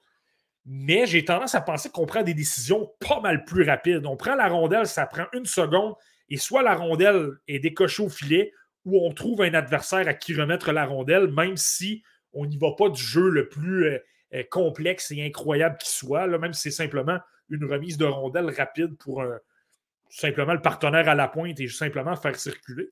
C'est ça, c'est un, aspect que j'ai bien aimé quand même de Logan Mayou, le fait justement que ça prise, euh, qu'il y ait une meilleure exécution, et tu le sais, je le dis souvent, je pense que ça se transpose super bien à la LNH lorsque tu es capable de, de, d'envoyer la rondelle où tu veux et de ne pas la garder euh, trop longtemps. On termine euh, le circuit de la OHL avec Bo Eki Marty, un autre euh, défenseur. Euh, défenseur un peu différent, par contre, euh, défenseur fluide qui fait bien bouger la rondelle, qui n'a pas peur de contribuer offensivement. Est-ce que tu trouves parfois, Marty, qu'il se porte trop en attaque? Est-ce que c'est quelque chose qui te dérange chez lui? Euh, ben, je pense que c'est une qualité. Clairement, lorsque tu, si tu veux repêcher Boeki, il faut que tu le repêches pour ça. C'est quand même quelque chose de super intéressant. Il aime appuyer l'attaque. C'est un gars qui a un flair offensif.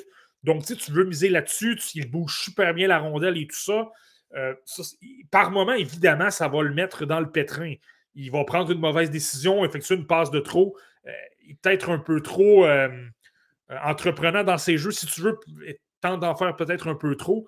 Puis là, ben, ça peut créer des revirements. Ça peut faire en sorte que la rondelle demeure dans son territoire. Ça, c'est certain que c'est un, point, un point qui est plus négatif. Euh, je le répète, c'est quelqu'un que quelqu'un que j'aime beaucoup pour faire bouger la rondelle, mais un peu dans le même style que Tanner Molendyke que je parlais la semaine dernière. Est-ce que ces jeux se traduisent vraiment en chance de marquer ou en points? Ça va quand même bien dans la OHL. Là, il y a quand même 45 points en 60 matchs. C'est le 14e meilleur pointeur chez les défenseurs de la Ligue, mais je trouve que. Il me semble que j'en veux plus par moment. Il fait bouger la rondelle, mais je trouve que c'est pas nécessairement le gars qui a le lancé frappé. Il est capable d'envoyer des rondelles au filet, mais si tu le compares aux autres défenseurs de ce repêchage-là, il y en a au moins une dizaine qui ont des meilleures qualités là-dessus. Lucas Dragicevic c'en est un. Hunter Burstevich, des gars comme ça, sont tous plus de qualité à offrir, je pense, qu'à ce niveau-là. Mais pour bouger la rondelle, c'est intéressant. Il n'a pas peur de se déplacer, de surprendre, d'appuyer l'attaque, de se retrouver devant le filet et de, de, tenter de se faire oublier des défenses adverses. Euh, mais lui, il y a deux points qui est à surveiller. Tu l'as mentionné par moment, beaucoup trop de revirements. Son manque de force physique, je trouve que ça paraît énormément. Tu sais, le 170 livres, ça paraît vraiment beaucoup et ça lui nuit sur plusieurs aspects. Euh, dans sa zone, lorsque ça brasse un peu trop, tu te retrouves à un contre un, perd beaucoup de batailles parce qu'il n'est pas nécessairement solide. Donc, ça, c'est ça, c'est un premier aspect. Puis, euh, non, c'est ça. C'est... Puis, également, je te dirais, lorsqu'il y a des surnombres euh, à deux contre un ou à trois contre deux, sa prise de décision est quand même assez atroce. Ça, il doit clairement améliorer ça. Euh, c'est une chose de prendre la mauvaise décision, mais au moins soit agressif. Lui, souvent, ce que je remarque, c'est qu'il fige. Il ne sait pas quoi faire. Il le sait qu'il n'est pas bon. Il sait qu'il n'a pas vraiment de confiance à ce niveau-là. Et là, plutôt que de tenter quelque chose, on dirait qu'il ne fait rien. Il reste statique. Et c'est pas mieux parce qu'il y a une chance de marquer. Il n'y a aucune option. c'est ça. Donc, il n'y a, absolument rien à faire. Il y, a des il y a des chances de marquer au début. Donc, c'est vraiment ça. je pense que c'est un beau pari à prendre, possiblement au troisième tour, parce que ses qualités de manière de rondelle sont incroyables. Et lorsqu'il a le temps, je trouve qu'il est quand même capable. En couverture, il est quand même bon. C'est quand même quelqu'un qui est capable d'appliquer de la pression. Il a un bon bâton, donc capable de récupérer des rondelles, mais doit améliorer sa force physique. Et c'est ça, trop de revirements. Là, donc, tu sais, un. Ça peut devenir un coup de circuit où quelqu'un qui ne jouera jamais dans la LNH va devenir un, bon défenseur de Ligue américaine. C'est un, énorme pari à prendre, mais euh, c'est ça. J'ai bien hâte de voir ce qui va arriver avec lui si tout clique dans son cas, s'il est en mesure vraiment d'aligner les étoiles, penses-tu qu'il y a un potentiel de devenir sur un, sur un top 4 dans la Ligue nationale? Parce qu'il a tellement l'aspect offensif en lui?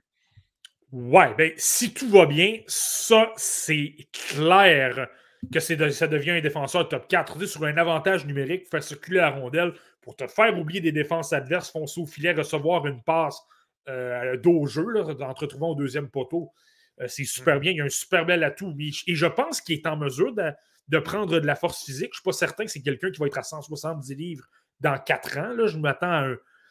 Si, s'il pouvait atteindre 185, 190, ce serait très bien. Ce serait, ce serait moins une lacune dans son cas.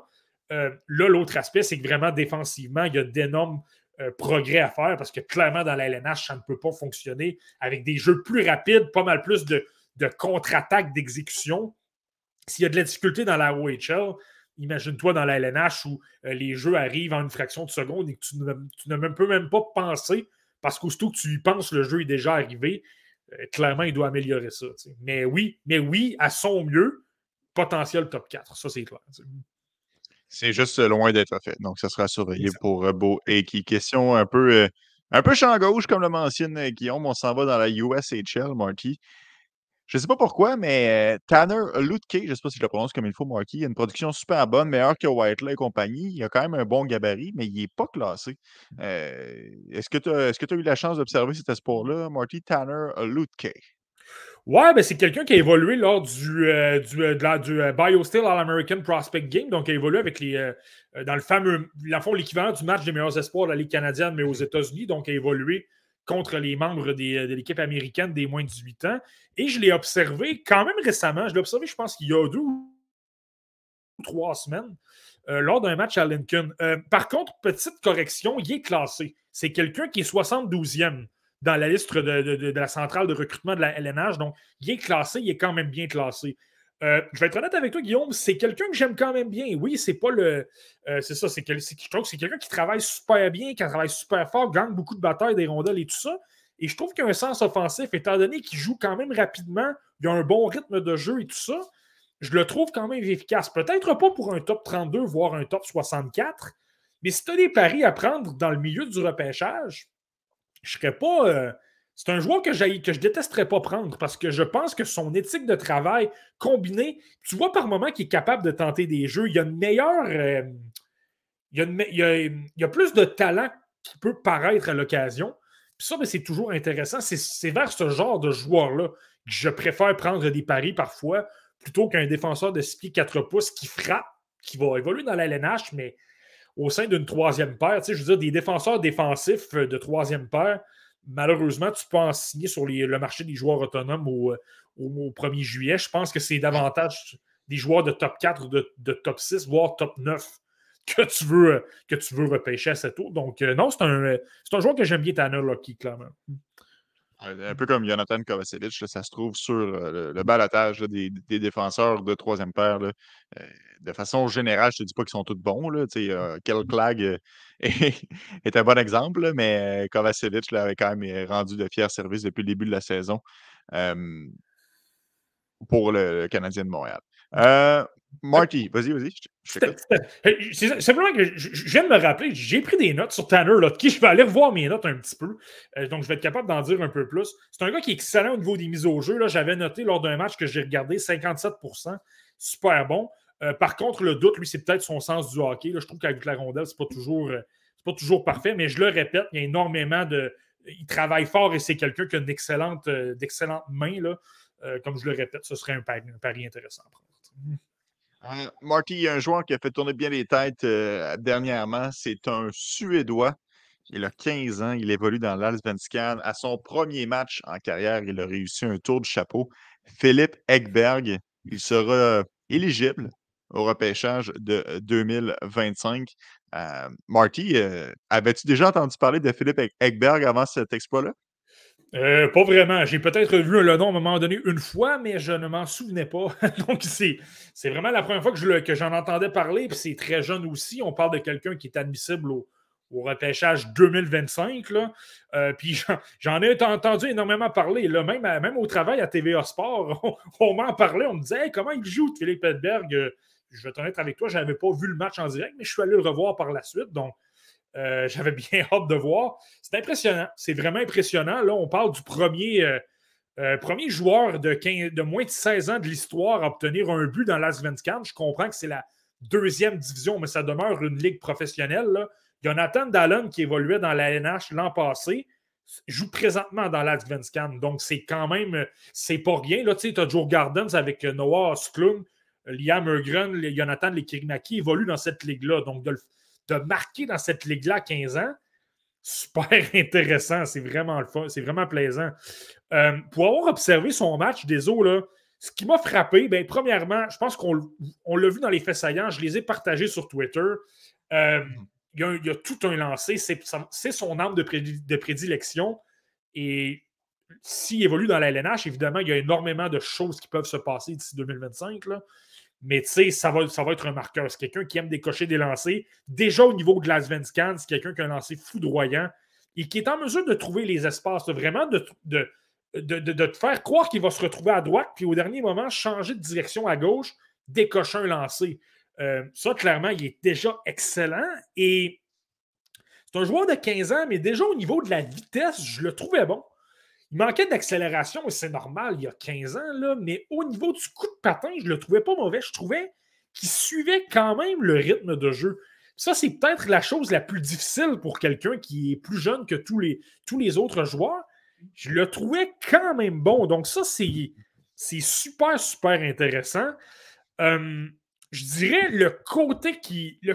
C'est une qualité puis c'est un défaut. Je trouve qu'il travaille super fort. Il est constamment dans les coins met de la pression, il n'a pas peur de travailler. Le problème, c'est qu'en défense, et ça, ça se corrige super facilement, désolé, là, euh, là, en défense, il en fait trop. Justement, il est tellement excité, il veut tellement faire le travail pour son équipe que là, par moment, il va oublier sa couverture défensive, il va se retrouver sur un joueur qui est, sur lequel il y a déjà deux joueurs en couverture, par exemple. Là, il va laisser la pointe un peu trop libre. Là, ça donne, ça donne des chances de marquer. Mais tu sais, je le répète, il y a 15 ans. Donc, c'est normal qu'il y a des petits détails au niveau de la compréhension, du jeu qui font défaut, mais lorsque tu parles de talent, ce que tu veux voir d'abord chez un joueur avec un talent exceptionnel et qui va se développer dans les années, dans les prochaines années, le lancer est incroyable. C'est quelqu'un qui a quand même justement un bon flair offensif, qui a une bonne vision de jeu, par moment capable de prendre des décisions très rapidement et de bonnes feintes. Là, lors de son troisième but, c'en est un exemple. Reçoit la rondelle très rapidement devant le gardien de but, feinte du revers, glisse la rondelle entre les jambières. Donc, ça, c'est parfait. C'est ça. Il mérite un peu de polissage, mais c'est. J'ai hâte de le revoir. Honnêtement, ça va être. C'est un nom à surveiller avec un Michael Missa et un. Je préfère James Higgins quand même pour ce repêchage-là, mais tu commences à avoir un beau bassin, clairement. le repêchage 2025 s'annonce intéressant, du moins au sommet de la pyramide. Euh, ça, il n'y a pas de doute là-dessus, mais mon petit doigt me dit qu'on aura l'occasion d'en reparler encore euh, dans les euh, prochaines années. Merci beaucoup, Marty, pour le bel épisode du podcast Le Relève. Merci à vous, à la maison, d'avoir contribué à notre épisode via vos questions et vos commentaires. Et on se redonne rendez-vous la semaine prochaine pour un épisode LHJMQ, Marty. Euh, ça devrait être ça. Puis là, c'est ça. Là, ça fait, ça fait déjà un petit moment qu'on n'a pas reçu Alexandre Regimbal, là, présentement, qui, qui se prélasse du côté. Écoute, il était au match des Kings de Los Angeles là, avec des, des, des, personnes assez importantes. Là. Je ne veux pas mentionner de nom, là, mais euh, écoute, ça, ça, brassait pas mal les affaires. Le podcast sur la ligne va très bien du côté d'Indian Wells. Donc, euh, c'est ça. On va, donc, on, a bien hâte de lui reparler. Puis, il y a des choses qui commencent à être intéressantes. Là, évidemment, on manque de temps et tout ça, mais tu avais un match super intéressant entre euh, le Phoenix de Sherbrooke et les, euh, les Olympiques de Gatineau. J'ai regardé la fin du match. Ça va être du hockey incroyable en série. Il y a tellement d'émotions. Honnêtement, je m'en veux de ne pas avoir vu le, reste du match parce que les, sept dernières minutes, c'était incroyable. C'est ce genre de hockey-là que tu veux. Puis on, approche de ce moment-là. Tu vas voir le match, les, matchs de. On commence à l'avoir dans la NCA. Là, on est présentement dans les séries, mais euh, tranquillement, pas vite, là, au niveau de la, de la LHJMQ, tout ça. Euh, c'est ça. J'adore ce moment-là. Ah oui, j'ai vu avant le match euh, les Olympiques et le Phoenix combinaient les deux ensemble 30 victoires consécutives. Donc, ça te démontre à quel point c'était deux forces qui se qui qui s'affrontaient du côté du centre Slush Poppy un peu plus tôt aujourd'hui. Salut Marty, salut à vous à la maison. Et on se reparle la semaine prochaine pour un autre épisode du podcast à relève. Ciao.